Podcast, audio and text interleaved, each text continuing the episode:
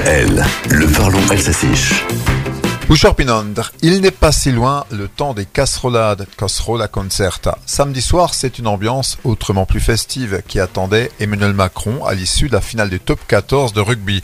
Le stade toulousain a soulevé son 22e bouclier de Brennus après avoir battu le stade Rochelet 29-26. Le président de la République s'est donc rendu dans le vestiaire des vainqueurs, le vestiaire de Rumkleideräum.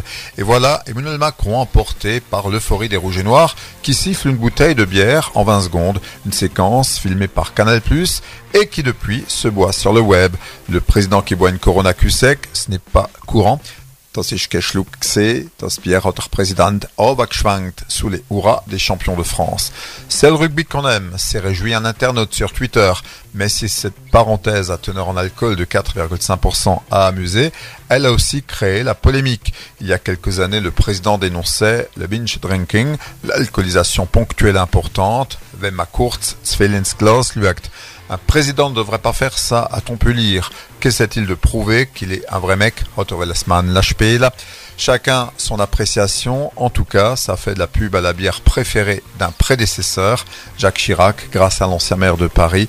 La bière réputée bas de gamme au Mexique, son berceau, avait vu exploser ses ventes en France.